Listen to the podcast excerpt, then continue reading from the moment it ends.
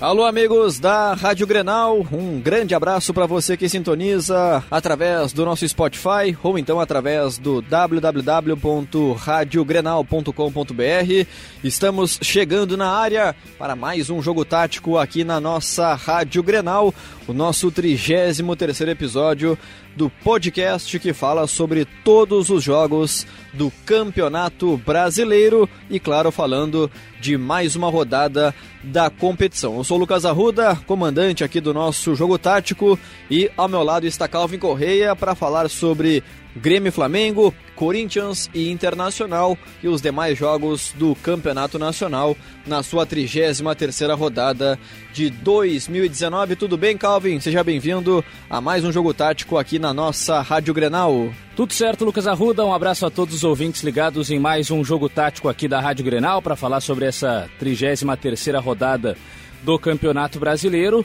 Rodada em que a dupla Grenal não conseguiu vencer, um 0 a 0 xoxo entre Internacional e Corinthians, o Grêmio mais uma vez derrotado pelo Flamengo.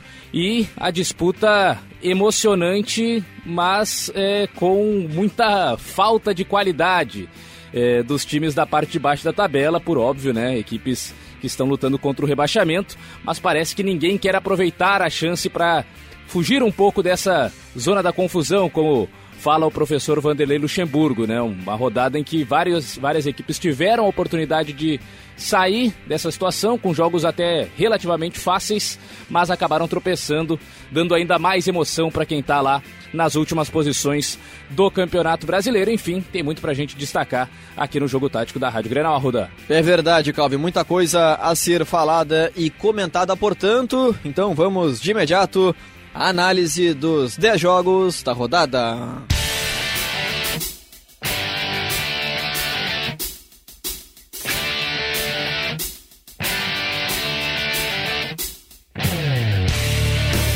Bom, rodada mais uma vez de final de semana, com jogos no sábado, domingo e também na segunda-feira. Nós começamos no horário nobre, domingo às 4 horas da tarde, o Grêmio reencontrando o Flamengo na sua casa na Arena em Porto Alegre, mas perdendo pelo placar de 1 a 0, gol marcado por Gabriel, o artilheiro da competição de pênalti.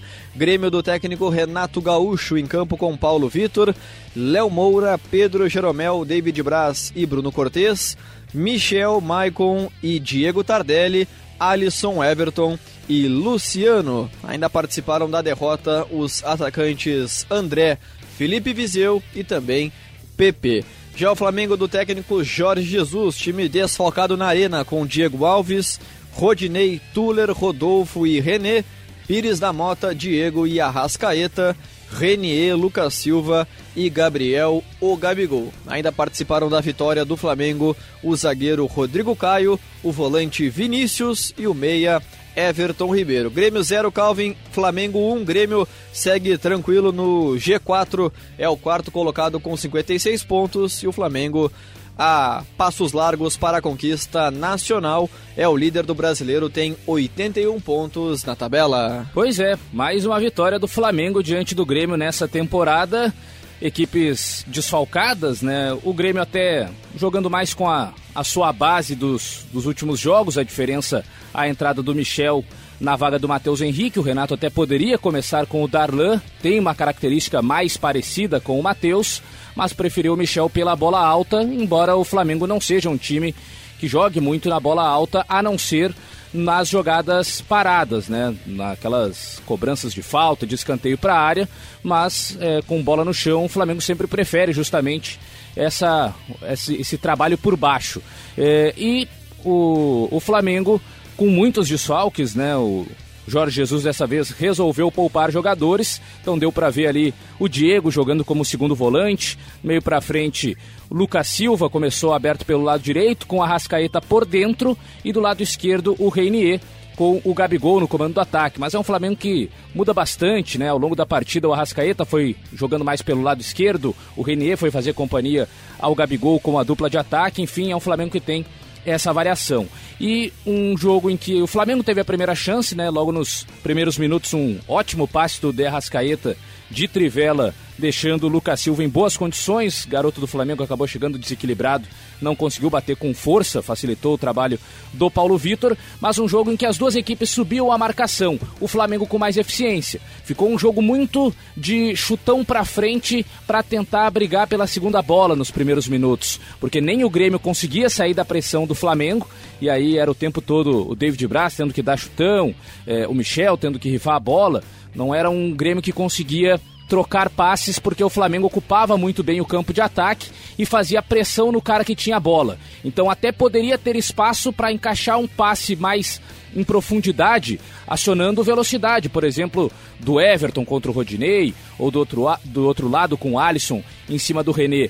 Porém, quem tinha a bola no campo de defesa não tinha esse espaço para ter a visão de achar esse passe. Então acabava que o passe voltava, né, ia para trás e aí a zaga acabava rifando a bola para frente e dando algum fôlego para não ser pressionado no campo de defesa e não perder a bola numa área próxima da própria meta. Tanto o Grêmio quanto o Flamengo. O Flamengo também teve dificuldade na saída de bola, em alguns momentos com o Grêmio subindo a marcação, e aí o Flamengo não tinha nenhum problema de voltar com o Diego Alves e o goleiro é, flamenguista mandar a bola para frente e fazer com que o time brigasse pela segunda bola. Então os primeiros 10, 15 minutos foi muito nesse sentido. Depois o Flamengo conseguiu juntar mais os seus jogadores e colocar a bola no chão com mais qualidade. Nisso até o Diego foi importante, com alguns passes, sendo esse cara, né, fazendo a função do, do Gerson né? Não é aquele cara que protege tão bem a bola, mas é um jogador que tem uma boa qualidade no passe. E nisso o Flamengo foi chegando, e especialmente com o uruguaio,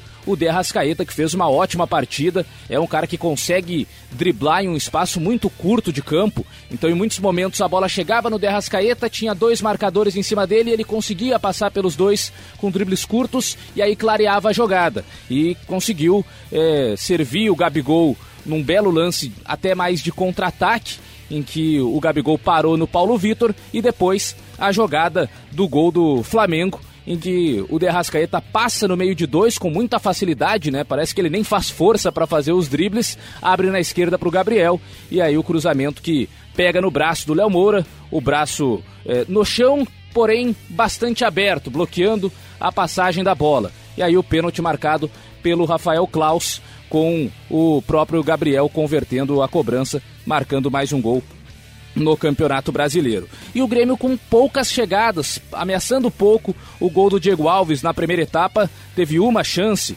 com o Everton fazendo a jogada individual, encarando a marcação, trazendo para o meio, batendo cruzado, bola até parou no Bruno Cortes, que aí finalizou para a defesa do Diego Alves, mas muito pouco perigoso o Grêmio na primeira etapa. No segundo tempo, o Renato volta com alteração, a saída do Tardelli para a entrada do PP, tentar colocar velocidade contra a zaga do Flamengo que joga muito alto, né? Joga muito em cima. E aí com isso, o PP jogando mais pelo lado esquerdo e o Everton é, tendo liberdade de movimentação, né? Sendo assim, Alisson na direita, PP na esquerda, Luciano na frente, Everton com liberdade para buscar qualquer lado. Lado que a bola estivesse, ele poderia buscar se aproximar para jogar e buscar essa velocidade. Então foi até uma substituição interessante, talvez poderia ter começado assim, muito no que o Vasco fez, jogando com Marrone e Rossi, dois caras com mais velocidade. O Grêmio preferiu Tardelli e Luciano. É, não, não alterou a sua estratégia para enfrentar o Flamengo, que marca de uma maneira diferente da maioria das equipes do futebol brasileiro. E no segundo tempo, o Flamengo marcou um pouco mais atrás, teve a expulsão do Gabriel né, por reclamação, já tinha é, algumas reclamações que o árbitro tinha deixado passar, depois reclamou com bandeira, reclamou com o árbitro deu naquelas palmas irônicas e aí foi expulso. E aí o Flamengo com um a menos teve que marcar mais atrás mesmo, mas fechou bem a própria área e o Grêmio não conseguiu entrar. Renato colocou, encheu de atacantes no, na reta final, né? Colocou o André, colocou o Viseu, fez o Alisson virar lateral direito, é, puxou o Luciano como segundo volante, enfim, um time todo do meio para frente que até deixou um buraco no meio de campo e o Flamengo não conseguiu aproveitar contra-ataques que teve. O Reinier faltou um pouco de força na puxada em velocidade, mas é, foi um Flamengo que resistiu bem e viu o Grêmio é, perder em repertório ofensivo, ficar muito preso a botar a bola na área de qualquer jeito, e aí a zaga do Flamengo se virou bem, é, conseguiu afastar a maior parte desses cruzamentos e segurou o 1 a 0 na arena. Para o Grêmio, faltou uma qualidade maior na troca de passes no meio de campo. Michel e Maicon. Michel, especialmente, já não vem de grande momento, não lembra nem um pouco aquela ótima fase do Michel em 2017, muitas lesões, um jogador mais lento, não tem a mesma qualidade na saída de bola, então o Grêmio se sentiu prejudicado nessa questão. Renato até falou que sentiu falta do Matheus Henrique, repito, poderia ter colocado o Darlan, é a característica mais próxima. E para o Flamengo, uma grande prova, né, para mostrar que não é porque tem o Gerson, porque chegou Rafinha e Felipe Luiz, porque tem o Pablo Mari, todos aqueles jogadores que chegaram depois né, da contratação do Jorge Jesus, mesmo sem eles, o português conseguiu fazer um time parecido com o que o Flamengo joga com a equipe principal em termos de padrão de comportamento, qualidade e algumas características diferentes, mas o padrão do Flamengo foi mantido de marcar em cima, de pressionar a saída de bola, de ficar com a bola nos pés e é, conseguir encaixar ataques rápidos é, sem muito passe no campo de defesa, tentando mais rápido possível trocar passes do meio para frente e encaixou jogadas perigosas. O gol até num lance que se discutiu, a polêmica do pênalti, mas o Flamengo teve oportunidades até mesmo antes para abrir o placar. Então é um Flamengo que mostra que de fato o trabalho do treinador, o trabalho do Jorge Jesus é muito bom, independente das peças. Dessa vez, mesmo com muitos reservas, ele conseguiu uma bela vitória jogando na Arena do Grêmio. E logo na sequência, às 18 horas do domingo, mais um clássico brasileiro, Corinthians e Internacional se enfrentando em São Paulo, na Arena Corinthians, mas o placar zerado, 0 a 0 para as duas equipes em solo paulista. O Corinthians do técnico Diego Coelho em campo com Cássio, Fagner, Manuel, Gil e Danilo Avelar, Ralph, Júnior Urso e Matheus Vital. Sornossa, Janderson e Bocelli. Ainda participaram do empate os atacantes Cleison, Wagner Love e Gustavo Gol. Já o internacional do técnico Zé Ricardo, em campo com Marcelo Lomba, Heitor, Rodrigo Moledo, Vitor Cuesta e Wendel, Rodrigo Lindoso, Edenilson e D'Alessandro, Patrick, William Potker e Rafael Sobis. Ainda participaram do jogo os atacantes Paulo Guerreiro e Nico Lopes, além do meio-campista Nonato. Corinthians e Inter 0 a 0 Calvin. Corinthians nesse momento fora do G7, é o oitavo colocado com 50 pontos e o Inter vem logo na sequência à frente, é o sétimo na tabela dentro da zona de classificação a próxima pré-Libertadores.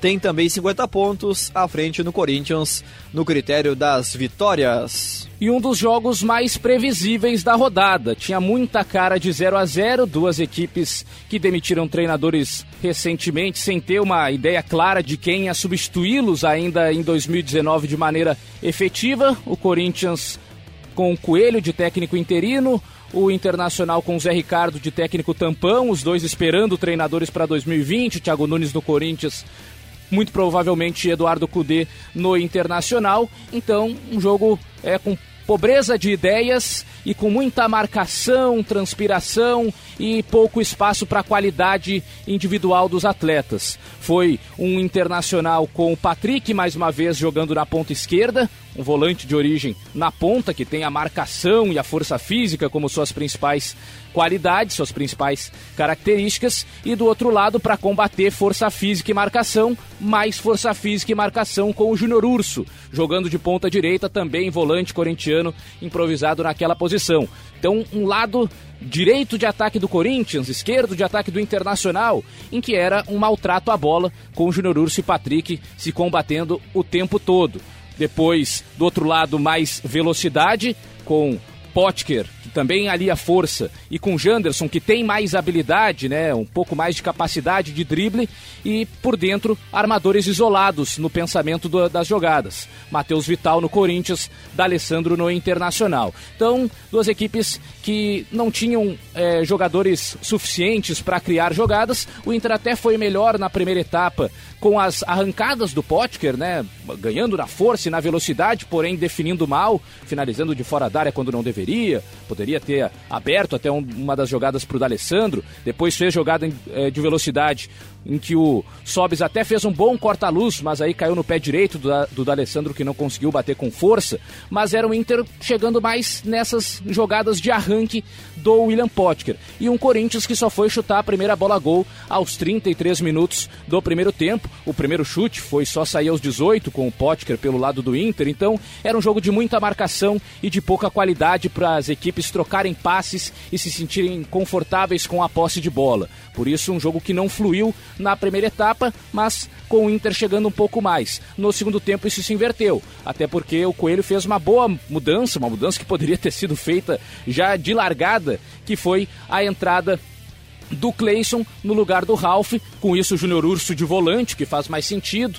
Urso e Sornossa como a dupla de volantes. E aí, mais habilidade pelos lados. O Janderson foi para o lado direito, o Cleison do lado esquerdo, e aí o Corinthians teve mais jogadas individuais desses dois, especialmente do Cleison, que criou boas chances, uma delas até em que fez o passe no meio pro Júnior Urso finalizar de fora da área com perigo. Mas era um Corinthians com mais mobilidade no ataque, enquanto o Inter teve um pouco mais de dificuldades no segundo tempo. Melhor chance foi com o Bozelli, numa dividida do Patrick com o Fagner, em que a bola acabou sobrando para o centroavante corintiano, finalizou para a defesa do Marcelo Lomba, a arbitragem até deu tiro de meta, mas no zoom da, do replay deu para ver o toque sutil na luva do goleiro colorado, mas foi a principal chance da equipe corintiana. Depois, uma reta final em que o Inter até se contentou com o empate, a última substituição foi a entrada do Nonato e a saída do D'Alessandro para segurar um pouco mais o meio de campo. Por isso, um 0 a 0 bastante justo na Arena Corinthians em Itaquera, um primeiro tempo melhor do Inter, um segundo tempo melhor do Corinthians, mas nada assim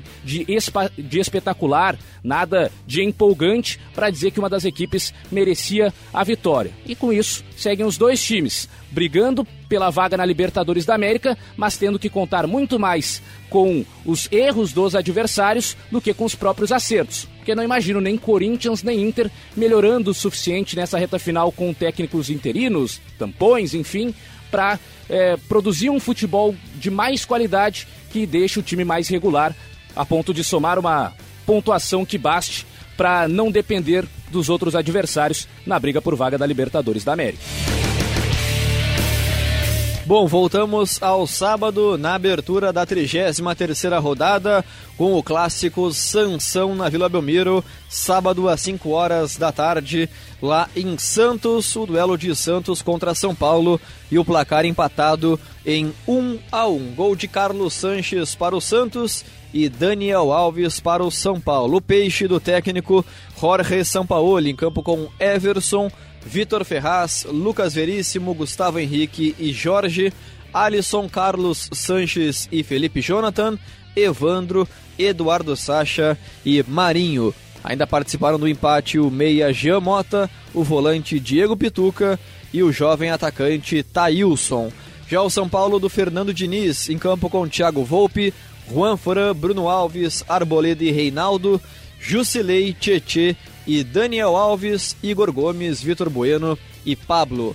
Ainda participaram do jogo o volante Lisiero e o meia Gabriel Sara. Santos e São Paulo, clássico Sansão Calvi empatado em 1 a 1 Santos, terceiro colocado com 65 pontos na tabela e o São Paulo vem logo atrás, é o sexto colocado com 53 pontos conquistados. Pois é, Rudo, empate em 1 a 1 lá na Vila Belmiro, um jogo de dois tempos bastante distintos. Primeiro tempo de supremacia do Santos foi muito melhor do que o São Paulo, criou mais oportunidades, poderia até ter vencido por um placar maior, fez apenas um gol de pênalti com Carlos Sanches cedo, né, com sete minutos de jogo já tinha aberto o placar e um Santos sem o Soteudo na seleção venezuelana e com o Sampaoli utilizando o Felipe Jonathan, que é o coringa do Santos, lateral esquerdo de origem, mas pode jogar no meio de campo. Dessa vez jogou na ponta esquerda para tentar para tentar trazer pouco mais de velocidade e jogada de linha de fundo por ali. Com isso, o Evandro ocupou uma posição um pouco mais avançada de meio campo, junto do Carlos Sanches, com o Alisson sendo o primeiro volante. E muitas jogadas com o Marinho. Marinho, pelo lado direito, era o principal jogador do Santos nessas jogadas individuais. Já o São Paulo, numa formação em que o Dani Alves dessa vez foi o ponta pelo lado direito na hora da recomposição, mas com bola, muita liberdade para ele circular por onde quisesse, para estar tá sempre perto do setor da bola. Então foi um São Paulo interessante nessa formação, porque o Daniel Alves já tinha sido utilizado como lateral direito, como meia, como segundo volante. Dessa vez foi um ponta direita mas só na hora de recompor, porque com a bola ele tinha a liberdade de buscar o jogo por dentro, de armar jogadas e aí abriu o corredor no lado direito para o Juan Fran. Foi uma boa movimentação do camisa 10 São Paulino, mas um começo melhor do Santos, que abriu o placar cedo, um lance em que o Sanches participou primeiro roubando a bola, depois o Arboleda chegou atrasado em cima do Evandro, derrubou o jogador Santista e o uruguaio Carlos Sanches, com muita qualidade, abriu o placar cobrando pênalti. E o São Paulo teve muitas dificuldades na saída de bola. Mesmo recuando o Jusilei próximo dos zagueiros e abrindo os alas, São Paulo não conseguia ter muito espaço. E aí o Daniel Alves foi importante para buscar a bola nos pés dos zagueiros, mesmo tendo a sua posição de origem como ponta direita, e fazer o time jogar, fazer o time rodar a bola com mais qualidade no meio de campo. Então, dava para ver a movimentação do Daniel Alves, às vezes até se irritando um pouco com os companheiros não tocando a bola para ele, mas era o Daniel Alves que fazia o desafogo do São Paulo da saída da defesa para o ataque.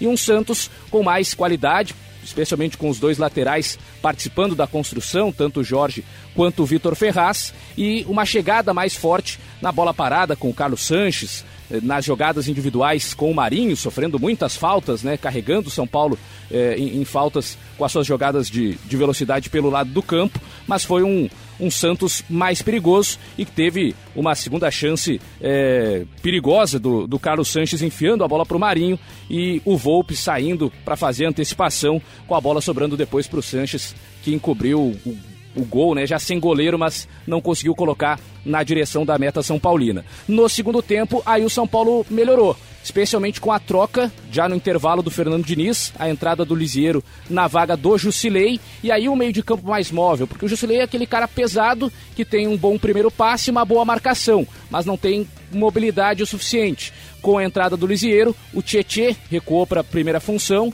e com isso Lisieiro e Tietê trocando em alguns momentos até de posição, mas com uma mobilidade maior para avançar com a bola, não só para dar o passe, mas também para carregar um pouco mais a bola e dar um pouco mais de liberdade para o Daniel Alves chegar próximo do ataque. E a jogada do gol do São Paulo sai de um contra-ataque, né, após uma cobrança de escanteio do Santos, em que o Vitor Ferraz pega sobra, erra o passe e aí o São Paulo está organizado para sair em velocidade. Por isso até a, a, a, participação do Lisieiro é importante. E com isso, o Vitor Bueno recebe essa bola pelo lado esquerdo, faz a jogada de linha de fundo, cruza para o meio da área, o corta-luz do Pablo e o Daniel Alves, livre de marcação, com muito espaço e muito tempo para pensar, finaliza para empatar o jogo mas um jogo em que São Paulo até melhorou e criou mais oportunidades no segundo tempo. Pablo teve chance, por exemplo. Vitor Bueno também criou algumas boas jogadas. E aí já uma reta final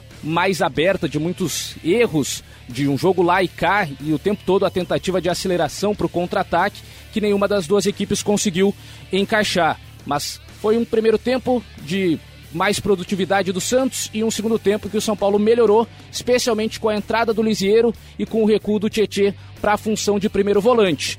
Uma situação que parecia até de muitas críticas ao Fernando Diniz, especialmente pelo primeiro tempo, que foi muito abaixo daquilo que São Paulo pôde produzir. Na segunda etapa, vai o, o elogio para a troca e especialmente para o Daniel Alves. Fez talvez uma das melhores atuações dele com a camisa do São Paulo, jogando nessa função mais livre. Talvez não precise ser nem realmente o lateral direito, nem um segundo volante. Pode ser mais um jogador com liberdade. Vai depender agora quando o Anthony voltar como vai funcionar. O Anthony vai recuperar a posição do lado direito, o Daniel Alves vai buscar uma outra função, mas funcionou muito bem com o Daniel de falso ponta, aquele cara que fica lá no momento sem a bola, mas com a bola tem liberdade para circular pela esquerda, para circular por dentro. Fez uma boa partida e ajudou o São Paulo a buscar um empate que, pelo primeiro tempo, parecia bem difícil de ser conseguido na Vila Belmiro. Fechando o sábado, às 7 horas da noite, o jogo no estádio Maracanã. O Fluminense recebeu o Atlético Mineiro no Rio de Janeiro e apenas ficou no empate em 1 a 1. Patrick contra o gol do Fluminense e de Santo o gol do Atlético Mineiro, gol de empate.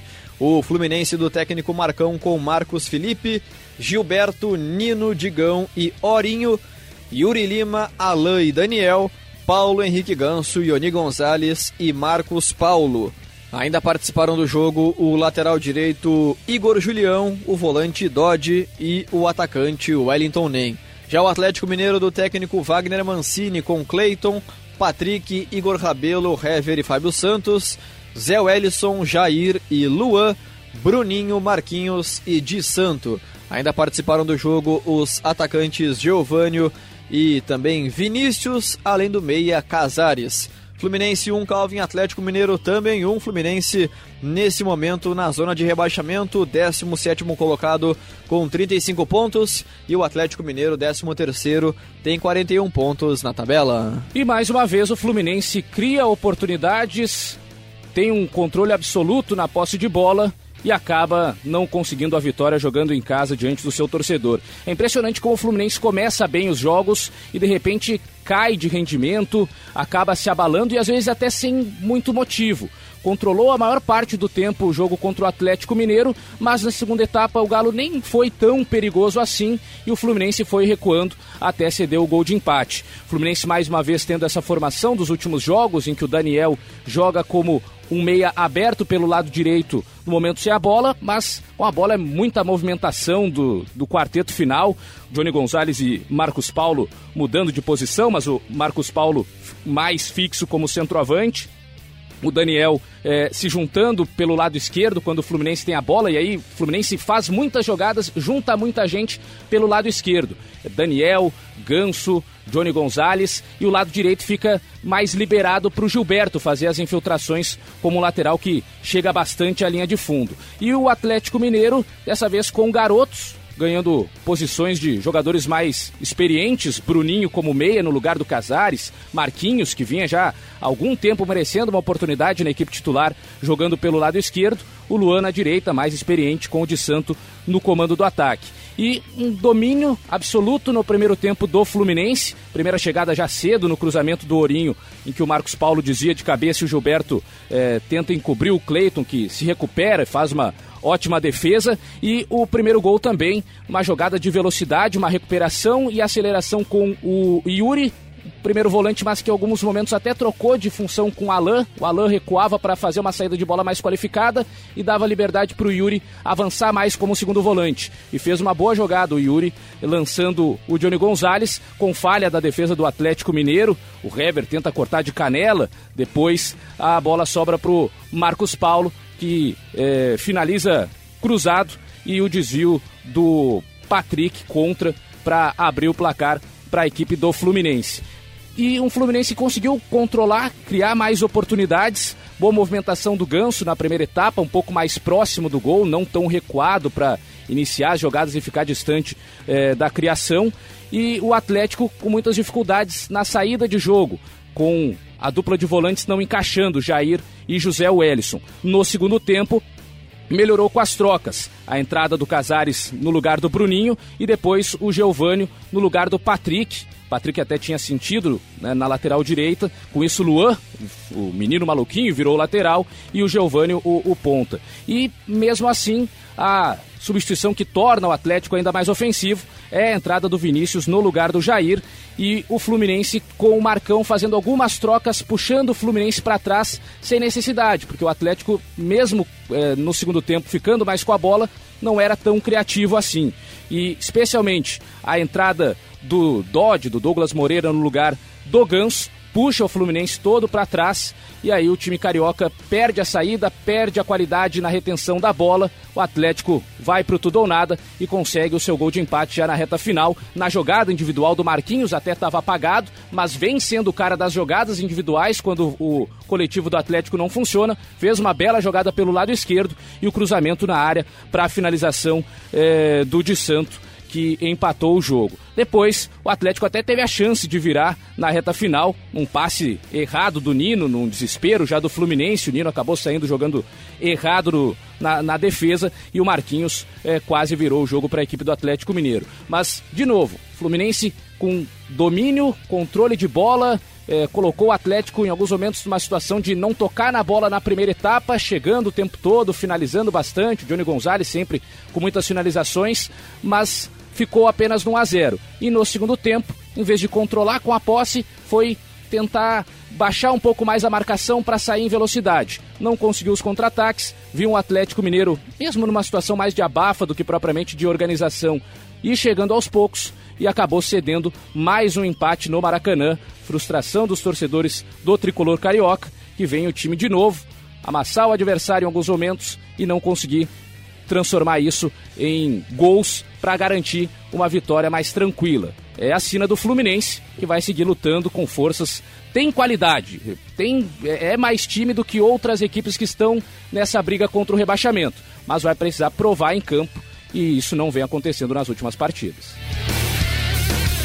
Bom, voltamos também ao domingo, às 4 horas da tarde, no outro jogo do horário de Grêmio e Flamengo para Bahia e Palmeiras se enfrentando na Fonte Nova em Salvador e o placar empatado em 1 a 1. Arthur Caíque o gol do Bahia, Borja o gol do Palmeiras. Bahia do técnico Roger Machado com Douglas, João Pedro, Lucas Fonseca, Wanderson e Moisés, Gregory, Flávio e Ronaldo, Elber, Arthur Caíque e Gilberto. Ainda participaram do empate o meia Shailon e os atacantes Luca e Fernandão.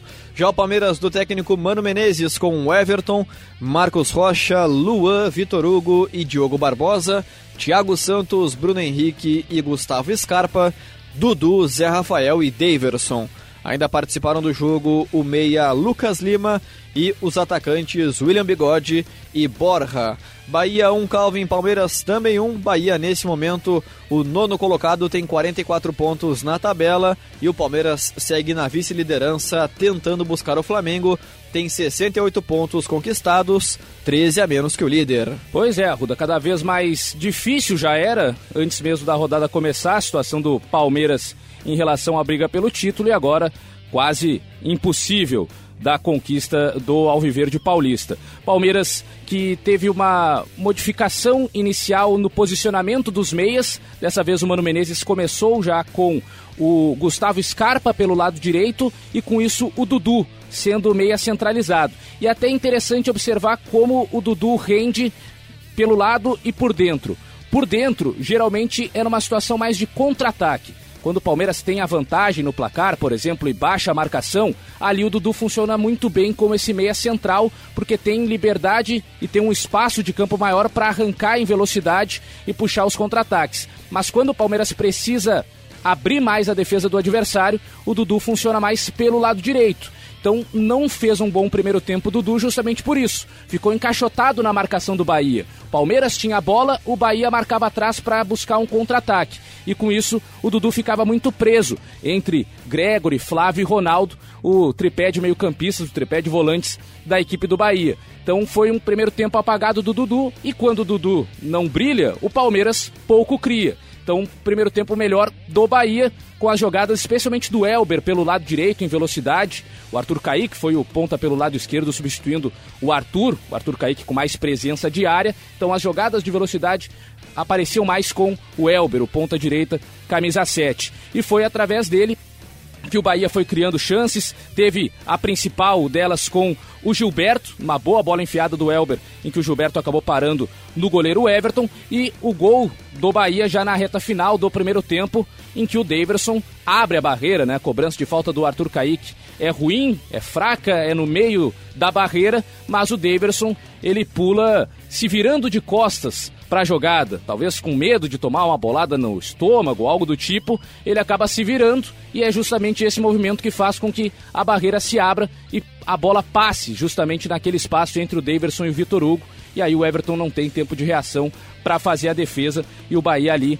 abria o placar. Mas no segundo tempo o Palmeiras melhorou, justamente pelo Dudu aberto do lado direito. A entrada do Lucas Lima no lugar do Gustavo Scarpa para trazer um pouco mais de criatividade no centro do campo e também o Borja no lugar do Daverson, até para trazer mais qualidade na finalização. E o Borja é que tem as principais chances da segunda etapa. Logo no começo já tem uma finalização dentro da área com perigo numa jogada do Lucas Lima. Foram três finalizações do Borja em menos de oito minutos de segundo tempo, então melhorou o Palmeiras nesse sentido. E com o Dudu aberto pelo lado direito, vem a jogada do gol de empate, um ótimo lançamento do camisa 7 do Palmeiras, uma virada de jogo excepcional pro Zé Rafael, que aí partiu para a jogada individual, tocou para o Borja e o colombiano finalizou no canto, no canto até do Douglas, né? Talvez o Douglas esperasse uma finalização cruzada e o Borja bate de canhota no canto mais próximo do Douglas, no lado direito, e aí o goleiro do Bahia não consegue fazer a defesa, talvez até um pouco de falha, né? Por a bola ter sido bem próxima dele, mas não conseguiu fazer a defesa e ali o Palmeiras empatou o jogo e depois teve até algumas outras chances para virar na reta final com os contra-ataques, especialmente o Dudu arrancando com a bola e servindo o William, que acabou perdendo livre, sozinho, de, sem marcação nenhuma e bateu para fora. Mas um segundo tempo melhor do Palmeiras, justamente com o Dudu aberto pelo lado direito, fazendo as jogadas em velocidade e abrindo espaço contra a defesa do Bahia que estava bem fechada. No primeiro tempo isso não funcionou com o Dudu centralizado, que funciona melhor em situações de contra-ataque. E um Bahia que mais uma vez, né? Até teve uma boa atuação no primeiro tempo, mas no segundo tempo ficou muito atrás, não conseguiu eh, jogar em velocidade e de novo não consegue vencer nesse campeonato brasileiro. Também no domingo, às 18 horas, o Atlético Paranaense recebeu o Botafogo na sua casa em Curitiba, na Arena da Baixada, e venceu pelo placar mínimo 1 a 0, gol marcado por Tony Anderson. O Atlético do técnico Eduardo Barros em campo com Léo, Kelvin, Robson Bambu, Thiago Heleno e Márcio Azevedo, Wellington Martins, Camacho e Tony Anderson, Nicão, Marcelo Cirino e Rony. Ainda participaram da vitória do Furacão o volante Eric e os atacantes Vitinho e Marco Ruben. Já o Botafogo do técnico Alberto Valentim em campo com Diego Cavalieri, Fernando, Joel Carli, Gabriel e Lucas Barros, Cícero, Alex Santana e João Paulo, Luiz Fernando, Léo Valência e Igor Cássio. Ainda participaram da derrota os atacantes Juan e Diego Souza, além do meia atacante Marcos Vinícius. Atlético Paranaense 1, Calvin Botafogo 0. O Furacão nesse momento é o quinto colocado, tem 53 pontos na tabela, porém já garantido na próxima Libertadores. E o Botafogo, por sua vez, é o 14 no Brasileiro, tem 36 pontos conquistados. E mais uma boa apresentação do Atlético Paranaense diante de um Botafogo cada vez mais fragilizado. Já vinha, mesmo com a vitória na última partida diante do Havaí, jogando muito mal e não foi diferente diante do Atlético Paranaense. O Botafogo tentou sobreviver durante o primeiro tempo, em que o Atlético foi bem superior. Dessa vez até com o Nicão sendo o meia por dentro Cirino e Rony nas pontas, mais o Tony Anderson na frente, então o Nicão foi, digamos, o 10, aquela posição que geralmente é, é do Léo Cittadini, do Bruno Nazário e de outros tantos que já jogaram por ali. Nicão geralmente faz mais o lado do campo, o lado direito, mas dessa vez foi o Cirino quem ocupou esse lado e com isso o Nicão jogou mais centralizado como o, o meia de chegada à frente.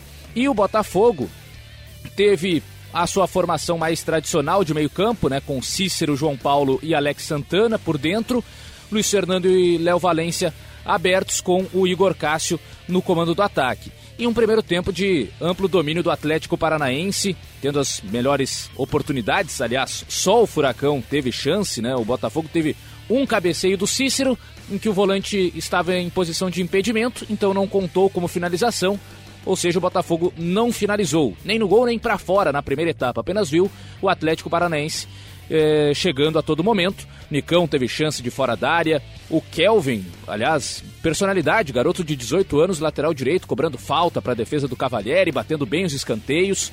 E até que o pênalti acontece, né? Ainda no primeiro tempo, no escanteio batido pelo Kelvin com o desvio do Tony Anderson e a bola pegando de fato no braço aberto do Igor Cássio e o Marcelo Cirino, acabou desperdiçando né, o pênalti que foi confirmado no VAR e o Cirino acabou batendo para fora. Mesmo assim, o Atlético seguiu rondando a área do Botafogo. Na segunda etapa, intensificou as suas chegadas, teve uma grande chance em jogada de pé em pé pelo lado esquerdo, com participação do Márcio Azevedo, Tony Anderson, Rony, e ela chegando para o Nicão na pequena área, já sem goleiro, né? O Cavalieri tentou sair nos pés do Rony, e o Rony foi rápido, tocou para o meio da área, e aí sem goleiro, só com um zagueiro tentando impedir a finalização, o Nicão acabou pegando mal, bateu embaixo da bola e ela subiu, a principal chance do Furacão até então. O Valentim tentou trazer um pouco de presença de área com o Diego Souza na vaga do Igor Cássio e logo na sequência o Atlético abriu o placar. Uma jogada individual do Rony pelo lado esquerdo, em velocidade, partiu para cima da marcação, driblou o João Paulo, foi para dentro da área e fez um passe ali pelo meio para o Tony Anderson finalizar no canto. Diego Cavalieri até chegou a tocar na bola, mas não conseguiu fazer a defesa. E ali o Atlético, depois de um tempo, conseguiu converter finalmente em gol as inúmeras chances que criava. E só então é que o Botafogo tentou jogar, porque antes disso apenas se defendia, não conseguia sair em contra-ataque, não conseguia criar absolutamente nada. Depois que levou o gol, aí resolveu sair para o jogo e o Juan mais uma vez entrou bem. Garoto que foi titular contra o Havaí, foi um dos principais jogadores da equipe, entrou na vaga do Alex Santana, com isso o Léo Valência centralizou e o Juan ganhou chance pelo lado esquerdo e até criou algumas chances tentava nas jogadas individuais dar uma dinâmica diferente no ataque do Botafogo. E enfim, o Botafogo finalizou com o Cícero chutando de fora da área para a defesa do Santos. Mas o Atlético seguiu tentando buscar o segundo gol. Teve inclusive o gol anulado pelo VAR no cabeceio do Thiago Heleno, no escanteio mais um do Kelvin, em que o Marcelo Cirino estava em posição de impedimento, acabou ficando na frente do Cavalieri por isso foi considerada a interferência do camisa 10 do Atlético, mas ainda teve chance também com o Wellington Martins na tabela com o Nicão, Nicão devolvendo de letra e o volante do Atlético finalizando para a defesa do Cavalieri. Enfim, o Atlético criou inúmeras chances, poderia ter feito mais gols e até correu um risco na reta final, é, na chance que teve o Botafogo, com o Marcos Vinícius finalizando e a bola é, travada, ficando viva dentro da área, e o Diego Souza pegando a sobra e batendo na rede pelo lado de fora. Mas o Botafogo pouco ofensivo, que até o 0 a 0 jogava justamente pelo empate, não tentou atacar o Atlético Paranaense e o Furacão mais uma vez com ótima partida, mesmo sem o Thiago Nunes, o Eduardo Barros, técnico interino, tem mantido a estrutura do time, tem é, deixado o mesmo jeito de jogar. E com isso o Atlético vai crescendo no Campeonato Brasileiro, mais uma ótima vitória jogando na Arena da Baixada. E o Botafogo é a situação preocupante porque pode até estar melhor do que Cruzeiro, do que o Fluminense, por exemplo, que são candidatos diretos na luta contra o rebaixamento. Mas o futebol apresentado pelo Botafogo talvez seja o pior dentre esses que estão disputando para não cair, não considerando Chapecoense e Havaí, que Havaí já foi e a Chape está quase. Mas dos que ainda têm alguma esperança de se salvar, é, de ficar na primeira divisão, o Botafogo hoje é o que apresenta o pior futebol deles. Vai ser bem difícil. O Botafogo vai ter que fazer algo diferente para conseguir se salvar, porque a pontuação ela é ruim, mas ainda assim consegue deixar o Botafogo à frente de outras equipes. O futebol apresentado é o que mostra que dificilmente o Botafogo vai conseguir somar muitos pontos. Ou seja, ou melhora é, significativamente, ou vai ter que secar bastante os adversários nessa luta contra o rebaixamento. No mesmo horário, às 18 horas, lá em Chapecó, a Chapecoense recebeu o Ceará na sua casa na Arena Condá e venceu pelo placar de 1 a 0, gol marcado pelo centroavante e artilheiro da Chape Everaldo. Chapecoense do técnico Marquinhos Santos em campo com João Ricardo, Renato, Douglas, Amaral e Bruno Pacheco, Márcio Araújo, Vini Locatelli e Camilo, Roberto, Henrique Almeida e Everaldo. Ainda participaram da vitória o lateral direito Eduardo, o meia Gustavo Campanharo e o atacante Arthur Gomes. Já o Ceará do técnico Adilson Batista em campo com Diogo Silva, Samuel Xavier, Thiago Alves, Luiz Otávio e João Luca, Fabinho, Ricardinho e também o Chico, Thiago Galhardo, Felipe Bachola e Bergson. Ainda participaram do jogo o zagueiro Eduardo Brock, o meia Lima e o centroavante Felipe Cardoso. Chapecoense 1, Calvin Ceará 0. A Chape respirando por aparelhos. 19 colocada, vice-lanterna com 25 pontos. Enquanto o Ceará também vive situação delicada. É o 15 com 36 pontos. um a mais que o Z4. E que vitória da Chapecoense, né? Diante do Ceará, placar de 1 a 0 sempre o Everaldo salvando a Chape mesmo que não tenha muita salvação em relação ao rebaixamento, mas depois de muitas rodadas sem vencer, a Chapecoense conseguindo somar três pontos e diante de um Ceará que decepcionou. O jogo até foi bom, foi bastante movimentado, o Ceará começou melhor, o Ceará que teve mudanças na frente, o Chico ganhou espaço como ponta direita, com o Felipe Silva, o Bachola do lado esquerdo, o Thiago Galhardo centralizado e o Bergson no comando do ataque. E a Chapecoense, mais uma vez, com algumas mudanças no meio de campo, e é interessante ver o Roberto, o lateral esquerdo de origem, porque quando sai a escalação com ele em campo, se pode esperar que ele jogue em qualquer posição. É lateral esquerdo, volante, ponta esquerda e até no segundo tempo dessa partida foi para a ponta direita. Então um jogador polivalente, dos mais polivalentes que tem nesse Campeonato Brasileiro, o Roberto. E, tecnicamente deixa a desejar em alguns aspectos, mas bastante voluntarioso, arrisca de fora da área, sempre no combate, na marcação também. Enfim, é um jogador é interessante de, de ser observado é, na Chapecoense. E o Amaral jogando na zaga, né? Com muitos desfalques a, a Chapecoense com os zagueiros lesionados, o volante Amaral dessa vez fez a zaga e isso fez com que o, o Vinícius Locatelli, meia de origem, jogasse como um segundo volante ao lado do Márcio Araújo. Mas foi um primeiro tempo em que o Ceará começou melhor, os primeiros 20, 25 minutos foram do Ceará, criando chances é, com o Felipe Silva fazendo suas jogadas individuais pelo lado esquerdo. Fez um ótimo cruzamento para o Fabinho, que escorou para o meio, e o Bergson bateu de primeira para a defesa do João Ricardo.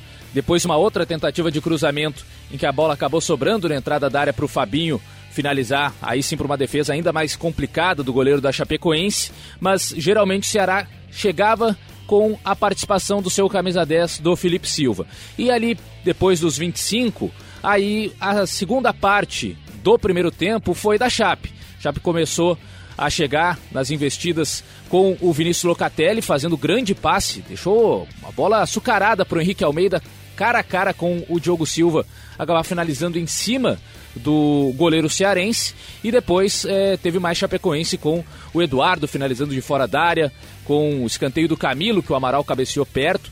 Enfim, foi uma primeira parte do primeiro tempo, os primeiros 20, 25 minutos com o Ceará melhor, o restante do primeiro tempo com a Chapecoense respondendo e chegando perto também do gol. Por isso um jogo até legal de se ver pelas duas equipes é, criarem boas oportunidades. E no segundo tempo da mesma maneira. A Chapecoense até voltou com uma estrutura tática um pouco diferente, mais num 4-4-2, com o Camilo fazendo o lado direito e deixando o Henrique Almeida mais próximo do Everaldo. Começou com o Henrique fazendo o lado do campo, depois o Henrique foi se juntar ao Everaldo no comando do ataque, e aí o Camilo acabou fazendo essa função de marcar mais pelo lado. O Ceará, da mesma forma, começou criando mais chances na segunda etapa, teve ótima oportunidade no passe do Samuel Xavier pelo lado direito para o Chico cruzar rasteiro e o Thiago Galhardo ser travado pelo goleiro do, da Chapecoense, o João Ricardo. Depois teve o gol anulado, né, em que é, tem um ótimo passe de calcanhar do, do Felipe Silva. O João Lucas cruza, bola desvia no Amaral, bate na trave e o Chico acaba marcando na sobra, mas o impedimento foi marcado do Bergson na origem. Ele não toca na bola, mas faz menção de tocar, acaba atrapalhando é, o pessoal da Chapecoense. Com isso, o impedimento marcado do atacante do Ceará, que até não chega de fato a, a tocar na bola. E a Chapecoense melhora com a entrada do Campanharo na vaga do Camilo.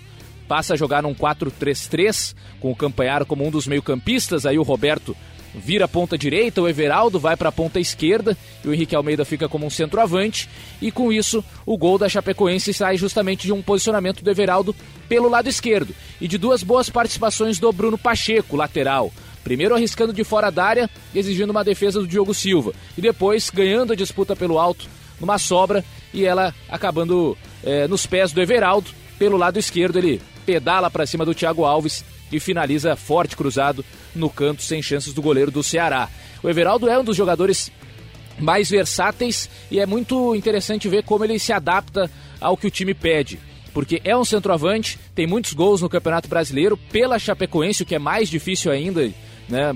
Joga numa, numa equipe que cria pouco para ele e ele consegue se virar tanto dentro da área quanto fora. Com o Marquinhos Santos até tem recebido mais espaços fora da área. Muitas vezes o Camilo fica até mais avançado, ou nesse caso contra o Ceará, o Henrique Almeida foi durante muito tempo ali mais fixo na área na segunda etapa, e o Everaldo acompanhando o lado esquerdo, fechando o corredor e com a bola tendo qualidade para fazer esse tipo de jogada, de pedalar para cima do adversário e trazer para o meio para finalizar. Vitória da Chapecoense que obviamente não salva o time do rebaixamento, questão matemática, em breve a Chapecoense será rebaixada, mas pelo menos mostra um pouco de dignidade da equipe e especialmente o Everaldo que merece, né, tudo que vem recebendo de elogios, porque é um dos caras que se salva dessa campanha ruim da Chapecoense. Para o Ceará, talvez tenha relaxado um pouco. A situação ainda não é tão tranquila. O Ceará joga mais bola do que algumas outras equipes também que estão na luta contra o rebaixamento, mas precisa confirmar isso dentro de campo. Contra a Chape teve chances, não matou o jogo e aí sofreu já na reta final com o gol do Everal. Fechando domingo, às 7 horas da noite, no estádio Castelão, duelo de nordestinos, o Fortaleza recebendo o CSA em Fortaleza e vencendo com o placar de 3 a 0, os gols marcados por Juninho, Tinga e também Paulão. Fortaleza do técnico Rogério Ceni com Felipe Alves, Tinga, Quinteiro, Paulão e Carlinhos, Felipe, Juninho e André Luiz, Romarinho, Edinho e Wellington Paulista. Ainda participaram da vitória o volante Derley e os atacantes Chiesa e Matheus Alessandro. Já o CSA do técnico Argel Fux em campo com João Carlos, Celcinho, Alain Costa, Luciano Castan e Carlinhos, Dauan, João Vitor e Apodi, Euler, Varley e também Ricardo Bueno. Ainda participaram do jogo o volante Jean Kleber, o lateral esquerdo Rafinha e o atacante Bruno Alves. Fortaleza 3, Calvin CSA 0. Fortaleza praticamente se livrando do rebaixamento. É o 12 colocado com 42 pontos conquistados. E o CSA, por sua vez, em situação delicadíssima, é apenas o 18 com 29 pontos e está dentro do Z4. É, e o Fortaleza embalando com o Rogério Ceni Boa vitória diante do CSA, do Argel Fux. CSA que parece já dar alguns sinais de desgaste nessa luta contra o rebaixamento. Começou muito mal o campeonato, trocou de treinador, demorou um pouco até engrenar o time com o Argel. Muitos pontos para conquistar. O CSA foi chegando além do que se poderia imaginar, mas nessa reta final parece que tem caído o desempenho, tomou goleada do Vasco recentemente em casa e agora um 3 a 0 bastante justo do Fortaleza. O Fortaleza dominou o jogo e o CSA em alguns momentos parecia um time até sem vibração dentro de campo. O jogo já começou com o Fortaleza controlando a posse, usando bastante seu goleiro, Felipe Alves, naquelas jogadas que tem é, com o goleiro saindo da área, jogando como um goleiro líbero. E o CSA, mesmo precisando da vitória para tentar tornar a situação um pouco mais confortável na luta contra o rebaixamento, o tempo todo ficou esperando o Fortaleza jogar. Então o Fortaleza trocava passes no seu campo de defesa com muita tranquilidade. O Felipe Alves saía da área a todo momento, às vezes até é, pisando no círculo central para fazer passes. E a ordem do Argel era para o time ficar esperando. Não era para o Ricardo Bueno tentar pressionar, para que o Apodi tentasse sufocar um pouco a marcação. Não. O CSA esperava no campo de defesa e o goleiro do Fortaleza, o Felipe Alves, avançava quase até a linha do meio de campo sem ser incomodado, avançava com a bola nos pés, não sofria nenhum tipo de pressão. Era algo muito curioso ver como o CSA, precisando do resultado, não subia a marcação diante do Fortaleza. Por isso, o jogo começou um pouco mais lento, porque o Fortaleza não conseguia encontrar espaços e ficava com a bola, não arriscava uma jogada mais perigosa. E o CSA quando tinha a bola não conseguia sair em velocidade e o jogo ficava muito truncado. Até que a bola parada resolveu abrir os caminhos da partida. Juninho batendo falta forte no canto do goleiro, né, do, no canto do, do João Carlos. E a, o detalhe até, né? O, o, o Carlinhos, o lateral esquerdo do Fortaleza, ele faz que vai cobrar a falta, passa por cima da bola e ali a barreira já tenta pular. E a barreira dá, um, dá uma desmanchada e facilita o Juninho bater do outro lado, bater forte e superar o goleiro João Carlos. E a partir disso, aí o jogo se abre, porque no segundo tempo o CSA precisa sair um pouco mais, o Argel coloca o Bruno Alves na vaga do Varley, o CSA tenta subir um pouco a marcação, o Felipe Alves já começa a ficar um pouco mais dentro da própria área para fazer a saída de bola.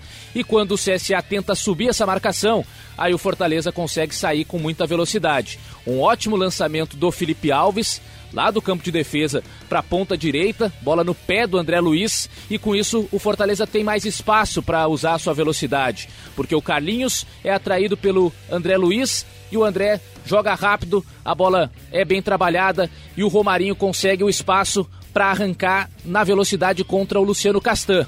Porque o Romarinho jogando por dentro aparece mais pelo lado. O André Luiz já era o ponta direita, então fixou na marcação do Carlinhos. Espaço para o Romarinho arrancar contra um zagueiro mais lento. Ganha na velocidade, faz a jogada de linha de fundo, cruza para a área. O Wellington Paulista tenta dominar e nisso o Tinga já chega finalizando no canto do João Carlos e marcando o segundo gol do Fortaleza. Mas uma estratégia diferente, porque o CSA esperou e acabou sofrendo gol na bola parada. Quando tentou subir a marcação, o Felipe Alves se virou muito bem num ótimo lançamento que clareou o jogo e foi o início da jogada do segundo gol. E depois, logo na sequência, já vem o terceiro gol do Fortaleza.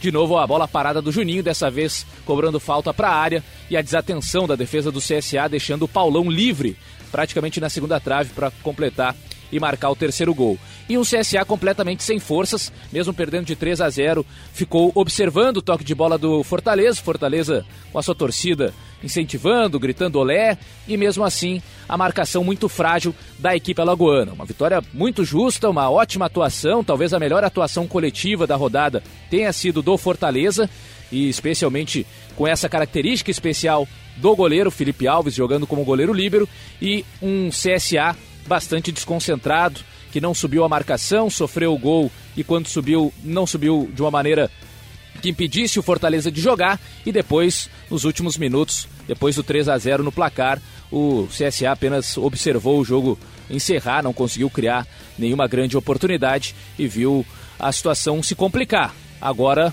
o CSA vai ter que ser praticamente perfeito para fugir do rebaixamento.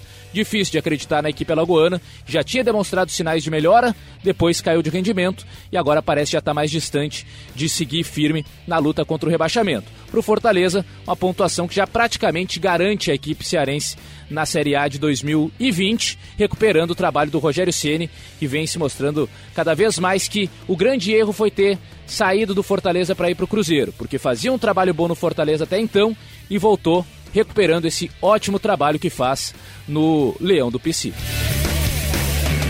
Bom, Calvin, na segunda-feira, os dois últimos jogos da rodada, começando por Vasco e Goiás, às sete e meia no Rio de Janeiro, estádio São Januário, e o placar em 1 um a 1 um. Fred Guarinho, gol do Vasco, e Oswaldo Henriquez, o gol de empate do Goiás, marcando contra um gol bizarro decretando o placar final. Vasco da Gama do técnico Luxemburgo com Fernando Miguel, Raul Cáceres, Oswaldo Henriques, Ricardo Graça e Danilo Barcelos, Richard, Fred, Guarim e Raul, Marcos Júnior, Rossi e Marrone. Ainda participaram do jogo o atacante Ribamar, o volante Bruno Gomes e o lateral esquerdo Alexandre Melo.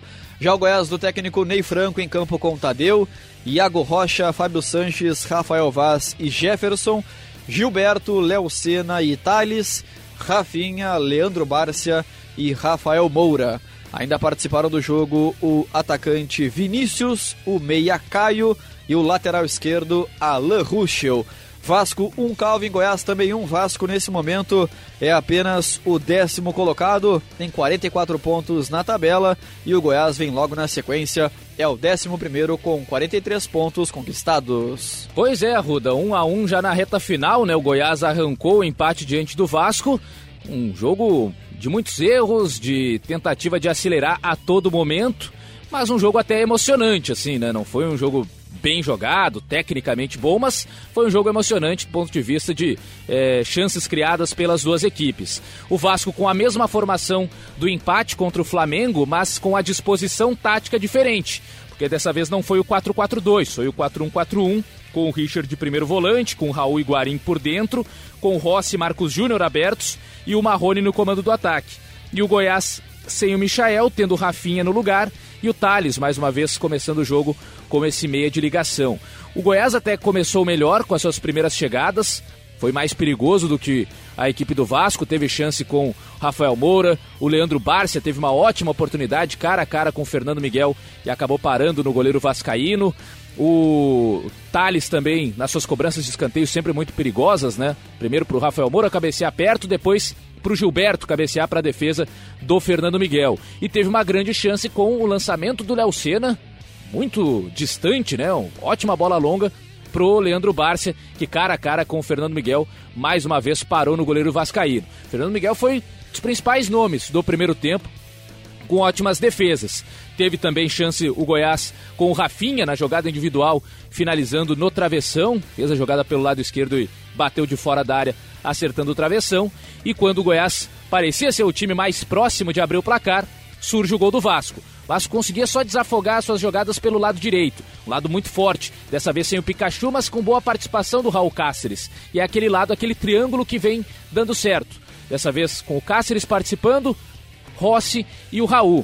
Né? O Raul como o volante que chega bastante, o Rossi como um ponta que recua bem, o Cáceres como lateral que muitas vezes também busca jogar por dentro, assim como o Pikachu, e nisso o Vasco conseguiu chegar ao seu gol no momento em que o Rossi recuou, o Raul fez o passe por cima e quem atacou a área, quem atacou o fundo foi o Raul Cáceres, cruzando pro Marrone desviar e a bola sobrando pro Guarim finalizar de canhota, a bola pegando na trave, o Tadeu salvando a bola que ia para a direção do gol, mas o rebote ficou com o próprio colombiano, com o Fred Guarim, para abrir o placar. E aí no segundo tempo, o Vasco até teve melhores oportunidades, chegou com a, o Rossi fazendo jogada de, de lado de campo, o Raul na ultrapassagem, esse ótimo entrosamento, e o cruzamento para o Guarim finalizar para a defesa do Tadeu. Teve aquela chance em que o Ribamar já estava impedido, mas mesmo assim perdeu um gol incrível. O Goiás teve gol anulado no VAR, né? O gol do Fábio Sanches, em que a arbitragem pegou uma falta do Rafael Moura em cima do Guarim, a bola já estava entrando. Nem sei se o Guarim conseguiria tirar ela já ali de cima da linha, mas aí o Rafael Moura agarrou o, volante colombiano do Vasco e o gol acabou sendo anulado numa falha do Fernando Miguel, que não conseguiu segurar a bola no carrinho que, que fez o, o Fábio Sanches. E aí na reta final, quando o Goiás tentou o abafa, conseguiu o empate. Parecia já que o jogo estaria nas mãos do Vasco. E aí vem o festival de trapalhadas a bola na área com o Tadeu, né, o goleiro, indo para a área tentar o gol. Fura o voleio, a zaga do Vasco afasta mal, o Richard dá um balão para cima e ela vai para trás. A disputa de bola com o Rafael Moura ganhando no alto e o Oswaldo Henriques tentando tirar de perna canhota e bate de canela, de rosca mesmo assim, para dentro do gol dos gols mais bizonhos desse campeonato brasileiro, o gol de empate do Goiás no último lance da partida. Foi um jogo em que o Goiás estava melhor no primeiro tempo e o Vasco abriu o placar. No segundo tempo, o Vasco começou melhor e na reta final, o Goiás no abafa, na né, infelicidade do Henriques, empatou o jogo. Jogo de duas equipes que estão justamente nesse meio de tabela, né? Tem momentos de altos e baixos, não é, o bastante para chegar numa Libertadores, nos momentos altos, não o suficiente também em relação a zona de rebaixamento, são melhores que algumas outras equipes. Mas o empate é bem a cara desses dois times e o jogo foi bem a cara dessas duas equipes. Vasco e Goiás, dois times irregulares que têm altos o, suficiente para não é, serem rebaixados, mas baixos o, o suficiente para não pensar também em zona de Libertadores da América. E o último jogo dessa rodada, com o placar em branco no estádio Mineirão, o Cruzeiro recebeu o Havaí em Belo Horizonte, mas não saíram do zero, resultado esse que decretou o rebaixamento da equipe catarinense. O Cruzeiro do técnico Abel Braga esteve em campo com Fábio, Orejuela, Kaká, Fabrício Bruno e Dodô, Henrique, Ederson e Marquinhos Gabriel, Thiago Neves, David e Sassá. Ainda participaram do empate os atacantes Pedro Rocha e Fred, além do meia Robinho. Já o Havaí do técnico Evando Camilato em campo com Vladimir, Lourenço, Marquinhos Silva, Eduardo Cunde e Igor Fernandes, Luanderson, Pedro Castro e Richard Franco, Luan Pereira, Caio Paulista e Vinícius Araújo. Ainda participaram do jogo do rebaixamento os volantes Wesley e Matheus Barbosa, além do atacante Matheus Lucas. Cruzeiro 0, Calvin Havaí também 0, Cruzeiro. Situação delicada, 16 colocado com 36 pontos, um a mais que o Z4. E o Havaí, como mencionei antes, Calvin já está rebaixado. É o Lanterna com apenas 18 pontos conquistados. É impressionante como o Cruzeiro é uma equipe das mais previsíveis no seu estilo de jogo. Foram mais de 50 cruzamentos diante do Havaí, já tinha feito isso recentemente em jogo no Mineirão também, e por isso acabou empatando em 0 a 0 O Havaí marcou bem, fechou muito bem o jogo do Cruzeiro por dentro, com uma marcação forte, tendo os lados também do campo é, com jogadores que ajudam na marcação, Caio Paulista pelo lado direito, o Richard Franco, que é volante de origem, jogou aberto pelo lado esquerdo, e com isso o Cruzeiro teve muitas dificuldades de criar chances. Teve o Thiago Neves como meio armador, mas não é exatamente o cara das assistências, é mais um cara que chega na área para finalizar. Com Marquinhos, Gabriel e David, jogadores de velocidade, mas que não conseguiram arranjar esse espaço devido à marcação é, forte do, do Havaí e bem atrás, bem recuada. E o Sassá na frente recebendo bola na área. O Sassá não é a principal especialidade, o cabeceio. Não é um jogador alto para ficar dividindo a bola por cima com os zagueiros, ainda mais com os zagueiros do Havaí. Marquinhos Silva, mais de 1,90m, o Conde também tem uma ótima impulsão. Então foi um jogo muito monótono. Um jogo que se resume a um Cruzeiro rodando a bola de um lado para o outro, sem conseguir achar espaço por dentro e abrindo na ponta para cruzamentos sem muita eficiência. E o Havaí, sem conseguir contra-atacar, quando tentava sair um pouco mais, era com o Caio Paulista pelo lado direito, até tentou uma jogada bonita, uma lambreta em cima do Fabrício Bruno, acabou não conseguindo executar, mas foi um jogo que ficou muito nessa situação. O Havaí teve uma chance no primeiro tempo na bicicleta do Vinícius Araújo no meio do gol para a defesa do Fábio e na segunda etapa uma chegada com Pedro Castro arriscando de fora da área e o a bola pegando ainda no Kaká e o Fábio fazendo a defesa. Mas de resto, foi um Cruzeiro que tentava chegar, mas sem muito sucesso. Teve no primeiro tempo, logo nos primeiros minutos, a finalização do Orejuela, que exigiu uma boa defesa do Vladimir, e no segundo tempo não conseguiu criar quase nada eh, de interessante. Jogou com o Fred na vaga do David, Fred e Sassá, com dois caras dentro da área, mais o Thiago Neves chegando também. Principal chance foi, inclusive, com o Thiago Neves no cruzamento do Dodô, e o Thiago Neves chega de trás e cabeceia para fora mas um Cruzeiro pouco criativo, que se resumiu a fazer cruzamentos para a área, que não conseguiu trabalhar bem a bola por baixo e com isso facilitou a marcação do Havaí, que mesmo rebaixado comemorou o empate, né? Os jogadores ficaram felizes com o 0 a 0 mesmo que rebaixasse a equipe, pelo menos o Havaí não perdeu, fazia tempo que o Havaí não perdia, então só esse sentimento de não sair derrotado, de sair com um ponto, já foi o suficiente para alegrar é, a equipe catarinense. Pro Cruzeiro, preocupa porque vai ter adversários mais fortes, que marcam ainda mais, marcam ainda melhor e vai precisar de repertório. Não vai adiantar só ficar cruzando na área, chuveirando na área, porque a bola não vai entrar dessa maneira. Precisa o Cruzeiro trabalhar ofensivamente. Defensivamente deu um jeito, melhorou um pouco nesse aspecto de parar de sofrer gols. Mas de 0 a 0 em 0 a 0 não sei se o Cruzeiro vai conseguir sobreviver nesse Campeonato Brasileiro. É mais um dos times que briga contra o rebaixamento torcendo para que os adversários não façam algo bom, porque o Cruzeiro não tem conseguido fazer um futebol o suficiente para somar a pontuação necessária para fugir do rebaixamento. Vai ter que secar os adversários também ou melhorar o rendimento, algo que não conseguiu diante do Havaí. Encerradas as análises de Calvin Correia aqui no Jogo Tático e a tabela do brasileiro da seguinte maneira: com Flamengo líder, 81 pontos, podendo ser campeão logo na 34 rodada, sem mesmo entrar em campo, porque já enfrentou o Vasco da Gama no empate em 4 a 4 Palmeiras é o vice-líder com 68, o Santos é o terceiro colocado com 65, o Grêmio vem na sequência o quarto com 56, o Atlético Paranaense, um time neutro na tabela, é o quinto com 53, mesma pontuação do sexto, São Paulo, atrás nas vitórias e o último time que fecha o G7, que estaria indo à próxima Libertadores, o Internacional com 50 pontos na tabela.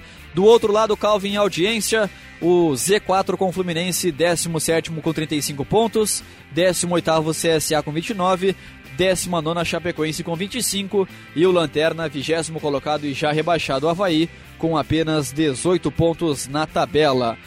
Bom, Calvin, valeu demais pela sua parceria, pela sua grande participação aqui no Jogo Tático com comentários e análises sobre a rodada. Nos encontramos logo ali na frente no nosso Jogo Tático número 34. Estamos chegando na reta final, Calvin. Valeu, Lucas Arruda, valeu a todos os ouvintes que estiveram conosco em mais um Jogo Tático da Rádio Grenal reta final do Brasileirão, essa disputa que pode ter o Flamengo como o campeão já na próxima rodada e especialmente a luta contra o rebaixamento, essa talvez a mais imprevisível, né? Com vários grandes disputando ali, Cruzeiro, Fluminense, Botafogo.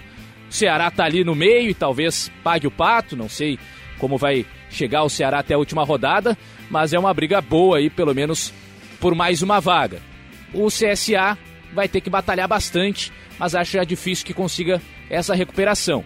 De qualquer maneira, é uma disputa interessante que a gente vai poder também acompanhar no jogo tático da Rádio Grenal nessas últimas rodadas, Arruda. É isso, é isso, Calvin. Valeu demais pela parceria e um abraço ainda mais especial para você que esteve conosco até o final de mais um episódio do Jogo Tático, nosso 33 terceiro. Estamos chegando ao final desta temporada, mas com alguns episódios ainda pela frente.